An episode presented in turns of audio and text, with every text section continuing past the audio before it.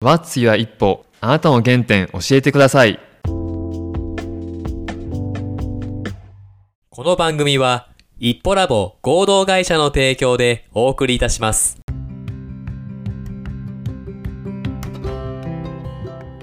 こんにちは、一歩ラボの田中です。先週末、大阪と京都に行ってきました。今僕は鳥取と大阪を行き来する生活をしてるんですけど、先週末は東京からですね、まあ、仲いい友達が遊びに来てくれて、まあ、友達といっても、あの、シェアハウスでできた仲いいグループですね。仲いいメンズ4人のグループがあったんですけど、まあ、彼らと、それぞれ家族、家庭があるので、まあ、家族一緒に来てくれて、えー9人ですかね、合計9人の、大所帯で動くようなグループになったんですけど、みんなで大阪と京都に、遊びに、観光に行ってきました。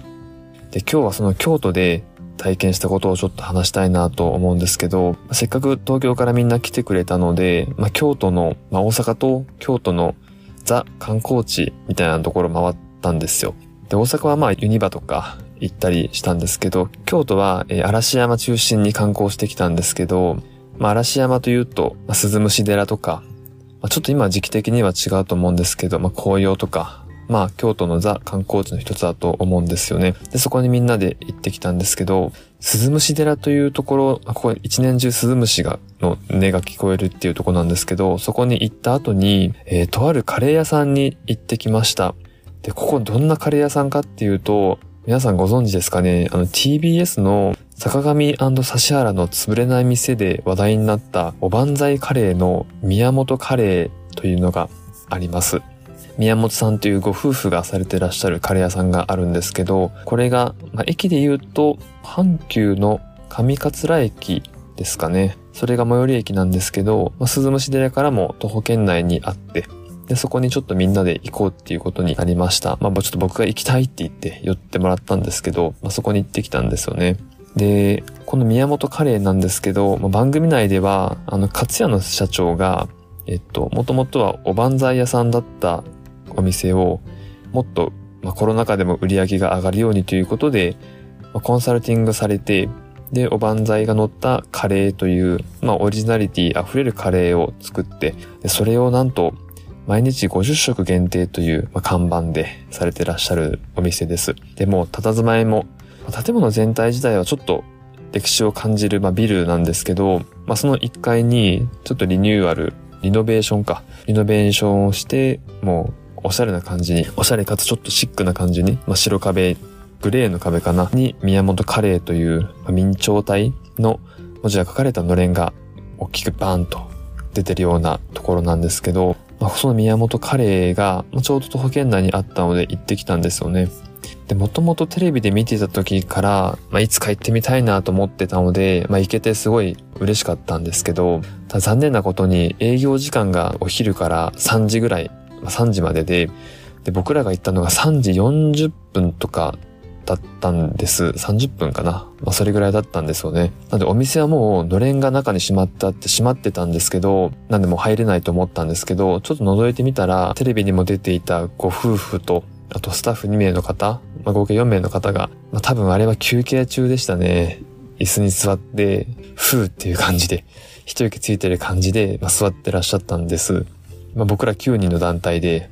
あまりにも中をこう、ギョロギョロ見てたもんだから、おかみさんがですね、出てきてくれて、ちょっともう営業終わってますよね。テイクアウトとかできますかって試しに聞いてみたら、テイクアウトならまあ、なんとかできますよって言ってくださって、で、なんとテイクアウトさせてもらいました。営業時間じゃなかったのにもかかわらず。で、もともと食べてみたいなと思ったカレー屋さんで、まあ、京都のあのおばんざいお漬物とか、煮卵とか、あとネギとしらすがなんか混ざったやつとか、まあ、そういったものを扱ってらっしゃったので、それがカレーの上に乗ってるんですけど、まあ、今回はあのポークカレーで、まあカレールーに豚肉が乗ってて、で、おばんざいがちょっと乗ってるみたいなカレーをテイクアウトさせてもらったんですけど、まあ、テレビで見ていたものがやっと食べれたので、まあ、ちょっと感動ですよね。あ、これかこれかと。勝谷の社長が作って、まあ、宮本ご夫婦がもちろん作ってるんですけど、監修受けたカレーがこれかということで、みんなで、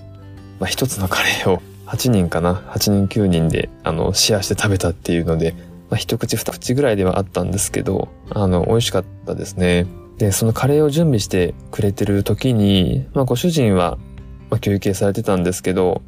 まあ、店に入ったのが僕ともう一人の二人ぐらいだけだったんで、他のメンバー外にいたんですよね。で、それ見たご主人が、あ、もう寒いから中入るよ、入るよ、みたいな感じで促してくれたりとか、もう座って座って、みたいな。なんかすごい人間味がある方で、まあ優しくて、絶対疲れてるはずなんですよ。まだ賑わってるっておっしゃってたんで、疲れてるはずなんですけど、急に来た僕らを営業時間終わってるのに迎えようとしてくれたのがなんかすごい、もういい人だなと思って。で、ちょっと僕はそこにもあの感動しました。テレビで見ていた優しいお人柄、もう全く違いなかったですね。実際にお会いしても。ちょっと感動しました。ちょっとカレーを作っていただいている間にいろいろ質問させてもらって、実際テレビの反響どうでしたかとかって聞くと、もうすごかったって言ってて、まあ、この質問多分何十回もされてると思うんですけど、やっぱすごかったって言ってて、で、大変だったんですけど、でもありがたいっておっしゃってましたね。もともとおばんざい屋さんだった時はこんなにも人が来てくれなかった。でもカレーになってからは、観光客、現地の方含めていろんな人が来てくれて嬉しいっておっしゃってました。で、まあ、僕思ったんですけど、このご夫婦、もう50代、60代ぐらいなんですかね。もう自分の親でもおかしくないぐらいだと思うんですけど、まあ、その年代で新しいチャレンジをしようと思うのが、なんかすごいなぁと思って、結構体力使うと思うんですよね。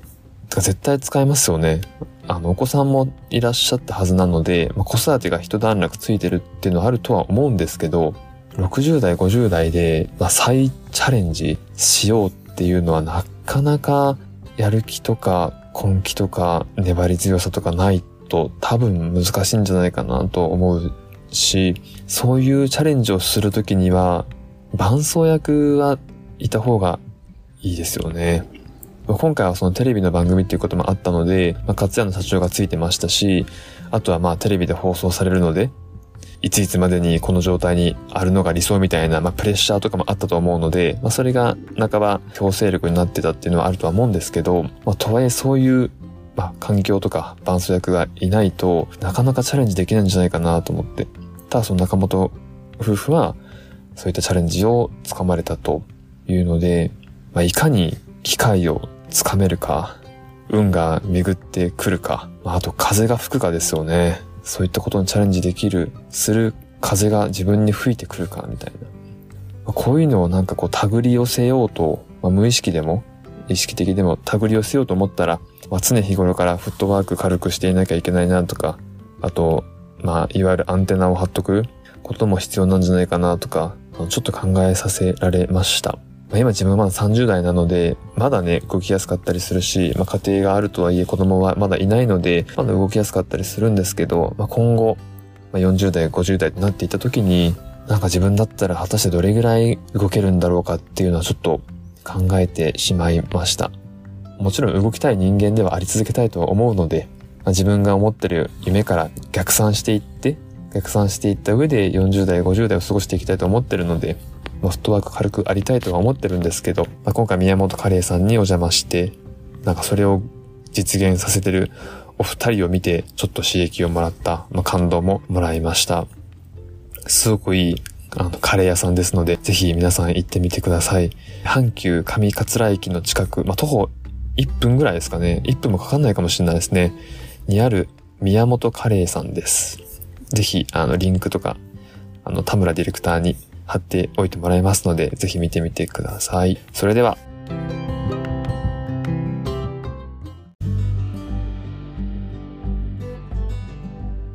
今日も聞いていただきありがとうございました。また次回の配信をお楽しみに。